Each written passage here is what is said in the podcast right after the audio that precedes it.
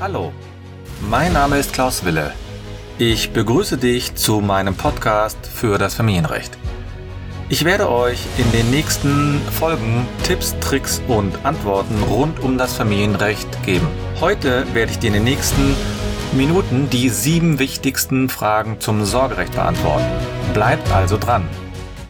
Ja, herzlich willkommen nochmal zu meinem Podcast. Dies ist die erste Folge von meinem Podcast zum Familienrecht. Und heute habe ich ein besonders spannendes Thema und ein besonders aufregendes Thema, denn wir sprechen heute über das Sorgerecht. Das Sorgerecht kommt in sehr vielen Bereichen zum Tragen, nämlich immer dann, wenn zwei Personen ein Kind haben. Das heißt, wenn, wenn also ein Ehepaar ein Kind hat und sich später trennt, dann wird man darüber sprechen müssen, wer die Verantwortung für die Kinder haben wird. Und genau darum geht es in diesem Podcast, nämlich um das Sorgerecht. Und das führt mich auch gleich zu meiner allerersten Frage, die sehr häufig in meiner Praxis gestellt wird, nämlich was ist das Sorgerecht? Das Sorgerecht ist im Grunde genommen ein rechtliches Konstrukt, nämlich die Personensorge und Vermögenssorge. Sowas steht im Gesetz und die ist natürlich auch im Gesetz näher ausgestaltet. Das Sorgerecht gibt es im Grunde genommen in, mit zwei Konstellationen, nämlich einmal das Sorgerecht, wenn das Kind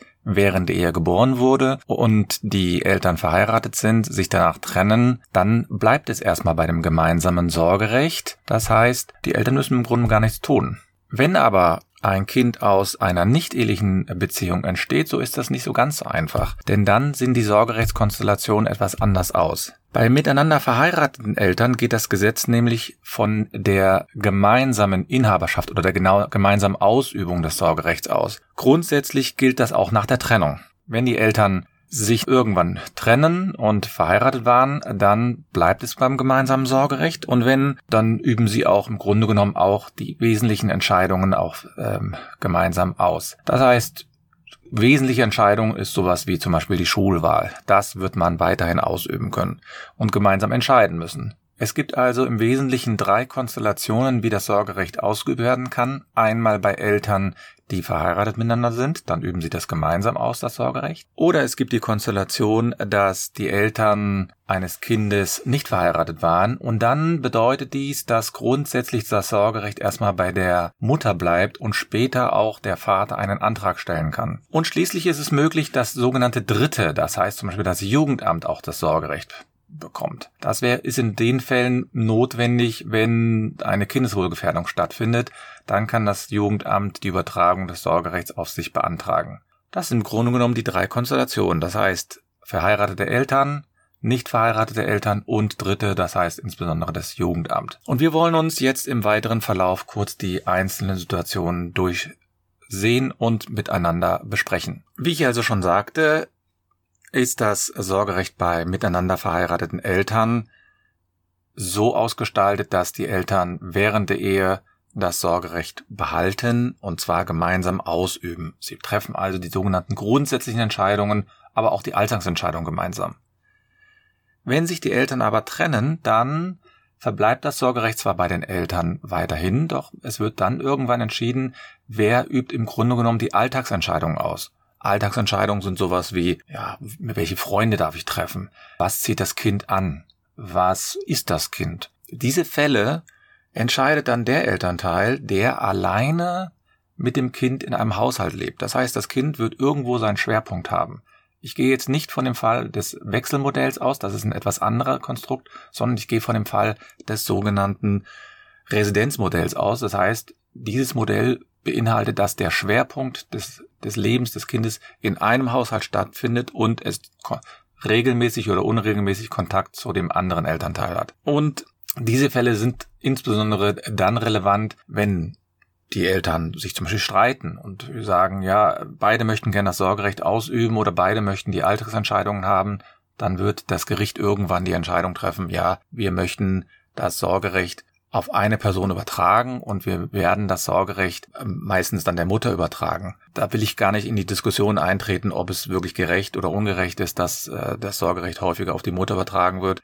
Aber wenn das Gericht in solchen Fällen eine Entscheidung trifft, dann wird das Kind den Lebensmittelpunkt zum Beispiel bei dem bei der Mutter haben, dann trifft sie die Alltagsentscheidungen und dann trifft der äh, Vater nur noch die gemeinsamen Entscheidungen in wesentlichen Fällen. Wesen, was sind wesentliche Entscheidungen? Wesentliche Entscheidungen sind zum Beispiel solche Fälle wie Schulwahl oder die Religionsausübung. Das sind alles Fälle, die in einem äh, Sorgerechtsstreit dann gemeinsam entschieden werden müssen und wo dann unter Umständen das Gericht auch nochmals eine Entscheidung treffen muss, wer hier dafür befugt ist. Das sind aber auch solche Fälle wie der Umzug. Denn häufiger kommt es ja vor, dass die Eltern sich trennen und ein Elternteil, also häufiger dann vielleicht die Mutter, möchte gerne in eine andere Stadt ziehen und möchte das Kind mitnehmen. Auch solche Entscheidungen müssen gemeinsam mit dem Vater getroffen werden, wobei man sagen muss, der Vater soll nur zustimmen, ob das Kind mitzieht und nicht, ob die Mutter umziehen darf. Die Mutter kann umziehen, wie sie will, aber der Vater muss dem Umzug des Kindes zustimmen. Und dann entscheidet ein Gericht in der Regel darüber, ist es wirklich in, in Ordnung? Also sprich, ist es kindeswohlförderlich, so sagen die Juristen, dass das Sorge, dass das Kind umzieht mit oder ist es eine äh, Gefahr des Kindes? Und da gibt es dann verschiedene Kriterien, die man einhalten muss oder die man überprüft. Wenn mal die Mutter dafür sorgt, zum Beispiel, dass das Kind regelmäßig Kontakt zum Vater hat und das Kind fühlt sich auch in der neuen Stadt wohl, dann kommt es selten vor, dass eine, dass eine andere Entscheidung auch gefällt wird. Das heißt, die Mutter darf umziehen. Dann habe ich ja ähm, kurz ausgeführt, dass es auch die Konstellation gibt, dass die Eltern nicht verheiratet sind. Das heißt, es wird äh, während der Beziehung wird ein Kind geboren und Vater und Mutter sind nicht miteinander verheiratet, dann ist die Konstellation eine ganz andere und dazu werde ich auch später mal ein eigene, eine eigene Folge machen, weil das ist wirklich ein sehr spannendes und auch sehr heiß diskutiertes Thema, nämlich das Sorgerecht bleibt dann erstmal bei der Mutter. Das heißt, die Mutter hat von Geburt an das alleinige Sorgerecht für das Kind. Und dann gibt es nur wenige Konstellationen, in denen der Vater auch das Sorgerecht bekommen kann. Die einfachste Konstellation ist zum Beispiel, dass die Eltern später, das heißt nach der Geburt des Kindes, miteinander heiraten. Oder die zweite Möglichkeit, wie der Vater das Sorgerecht bekommen kann, ist die sogenannte Sorgeerklärung. Die Sorgeerklärung ist im Grunde genommen eine Erklärung, die die Eltern beim Jugendamt oder beim Notar abgeben können. Dann wird es vorgelesen, beglaubigt, abgestempelt, unterschrieben. Und dann stimmt, die Mutter zu, dass der Vater das gemeinsame Sorgerecht bekommt. Die Krux an der ganzen Geschichte ist für den Vater zumindest, dass er immer auf die Zustimmung der Mutter angewiesen ist. Das heißt, wenn die Mutter sich erstmal dagegen sperrt, dann muss er unter Umständen klagen gegen diese Entscheidung, also gegen diese Entscheidung der Mutter, dass sie das Sorgerecht nicht abgeben möchte. Und das ist natürlich ein Gerichtsverfahren mit Kosten, Zeit, sehr spannend für die große Aufregung.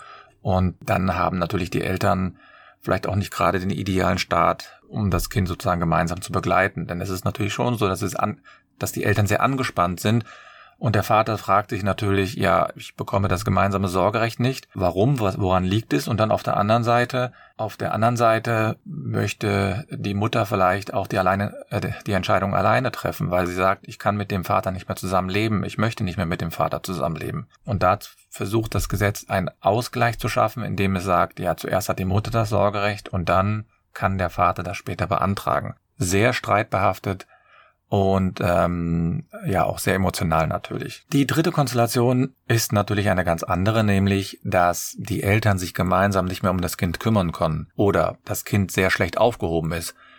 Und ähm, in diesen Fällen kann das Jugendamt die Übertragung des Sorgerechts beantragen. Das muss aber schon sehr offensichtlich sein und es dürfen auch keine anderen Hilfsmittel, das heißt zum Beispiel Hilfe durch die Familienhilfe oder durch andere Beratungsinstanzen dürfen hier keine ähm, Abhilfe schaffen. Das ist natürlich ein sehr harter Eingriff, weil es auch dazu führen kann, dass das Kind aus dem Haushalt der Eltern genommen wird und dass das natürlich die schlechteste Lösung ist, das ist meines Erachtens klar. Es gibt nur ganz seltene Fälle, in denen das wirklich so offensichtlich ist, dass das Kind nicht im gemeinsamen Haushalt leben kann. Und wer die Presse verfolgt hat, der hat vielleicht auch mitbekommen, dass es immer mehr Fälle gibt, in denen das Jugendamt eingreift und das Kind aus dem Haushalt herausnimmt. Und entweder lebt das Kind im, äh, in einem Kinderheim, eine keine schöne Lösung, oder bei Pflegeeltern, Pflegefamilie und da kann es natürlich auch schwierig sein. Aber diese Fälle gibt es leider und es gibt natürlich auch, und da will ich dem Jugendamt nicht Unrecht tun, es gibt natürlich auch offensichtliche Fälle, in denen es absolut berechtigt ist, dass das Jugendamt hier eingreift. So, das führt mich natürlich dann zu meiner zweiten Frage, nämlich was heißt es eigentlich, das Sorgerecht zu haben? Was bedeutet es? In der Praxis, was halt bedeutet es rechtlich. Und zwar, wenn die Eltern noch zusammen sind, dann treffen sie natürlich alle Entscheidungen zusammen. Das heißt, die wesentlichen Entscheidungen, aber auch die Alltagsentscheidungen. Ich werde später nochmal genauer darauf eingehen, auf den Unterschied zwischen wesentlichen Entscheidungen und sozusagen den Alltagsentscheidungen. Aber für, für, für den Beginn ist es einfach nur wichtig zu wissen, das Sorgerecht bedeutet, dass die Eltern die Verantwortung für die Kinder übernehmen. Und zwar in den sogenannten persönlichen Angelegenheiten und in den vermögensrechtlichen Angelegenheiten. Persönliche Angelegenheiten sind zum Beispiel die persönlichen Angelegenheiten sind zum Beispiel solche Alltagsgeschichten wie was zieht das Kind an, aber auch sowas wie ähm, der gewöhnliche Aufenthalt des Kindes. Wo wohnen die Eltern? Ähm, auf welche Schule geht das Kind? Welche Religionszugehörigkeit hat das Kind? Das sind Fragen, die sowohl wichtig für das Kind sind und wo sich die Eltern dann natürlich auch einig werden müssen. Wenn man sich dann später trennt, wird quasi das so ein bisschen aufgespalten, nämlich dann sagt man, es gibt bestimmte Entscheidungen, die müssen die Eltern gemeinsam treffen und es müssen, es gibt bestimmte Entscheidungen, die soll nur derjenige treffen, bei dem das Kind hauptsächlich lebt. Es gibt wirklich Fälle, in denen sich die Eltern ganz energisch darüber gestritten haben, auf welche Schule das Kind gehen soll, aufs Gymnasium oder auf die Gesamtschule oder auf die Montessori-Schule. Und die Eltern sind meistens dann auch immer unerbitterlich, weil sie vielleicht auch eigene Erfahrungen damit hinein interpretieren und Sorge haben, dass diese Schule oder die andere Schule eine schlechte Wahl ist. Dann habt, habt ihr bestimmt alle schon mal gehört, ähm, dass die Parteien oder die Eltern sich darüber streiten, was ist ähm, äh, das Aufenthaltsbestimmungsrecht. Ich möchte unbedingt das Aufenthaltsbestimmungsrecht haben. Das ist nämlich auch der häufigste Fall, den, äh, über den sich die Eltern streiten, nämlich das Aufenthaltsbestimmungsrecht verbindet im Grunde genommen nur das Recht der Eltern oder eines Elternteils darüber zu entscheiden, wo lebt das Kind regelmäßig. Das heißt, wenn die Eltern verheiratet sind, legen sie gemeinsam fest, wo der Wohnort ist und welcher, äh, welche Wohnung das Kind bewohnen soll. Und wenn die Eltern sich dann trennen, dann bedeutet das, dass einer natürlich darüber entscheiden muss. Außer sie, die Eltern haben ein sogenanntes Wechselmodell.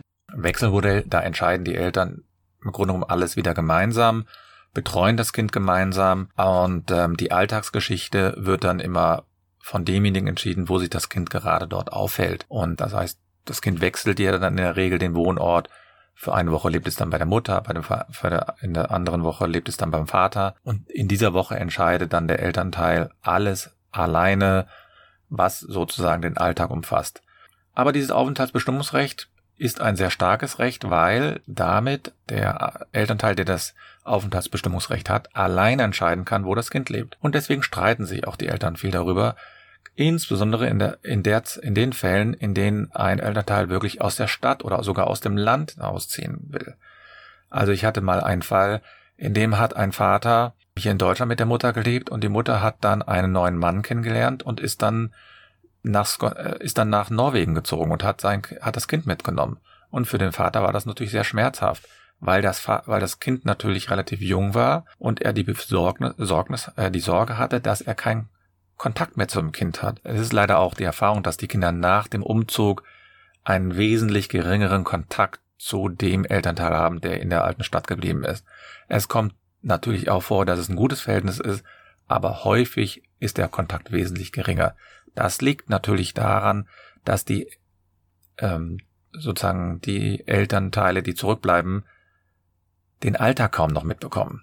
Und dann hat man natürlich auch nicht mehr so viele Sachen, über die man sich unterhalten kann.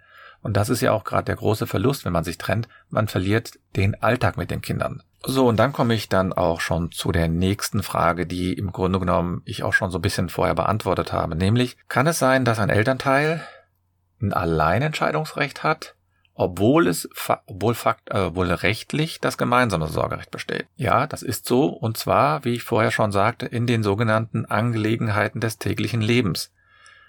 Und das heißt, bei den, bei den Fällen zum Beispiel wie Anziehen morgens, was ist das Kind, äh, mit wem trifft es sich, in welchen Sportverein geht es. Das sind so Alltagsgeschichten, die dann ein Elternteil, bei dem das Kind hauptsächlich lebt, alleine entscheidet. Und in den anderen Fällen, bei den wesentlichen Angelegenheiten, entscheidet dann auch der andere Elternteil mit. Werde ich jetzt ähm, eine sehr wichtige Frage be ähm, beantworten, nämlich was passiert eigentlich mit dem Sorgerecht nach der Scheidung? Und das ist auch meine fünfte Frage. So, was passiert mit dem Sorgerecht nach der Scheidung? Dazu muss man vielleicht historisch wissen, dass bis 1982 es Pflicht der Gerichte war, über das Sorgerecht zu entscheiden, wenn sich die Parteien getrennt haben. Und erst aufgrund einer Entscheidung vom Bundesverfassungsgericht aus dem Jahre 1982 wurde der Gesetzgeber gezwungen, auch das gemeinsame Sorgerecht zuzulassen. Genau genommen war die Entscheidung nicht von 1982, sondern die Entscheidung war von, glaube ich, November 1980, aber der Gesetzgeber hat dann im Jahr, ab dem Jahr 1982 auf diese Entscheidung reagiert. Und seitdem können die Eltern das gemeinsame Sorgerecht auch ausüben. Und wenn die Eltern sich trennen, dann bleibt es erstmal bei dem Sorgerecht. Auch nach der Scheidung bleibt es beim gemeinsamen Sorgerecht.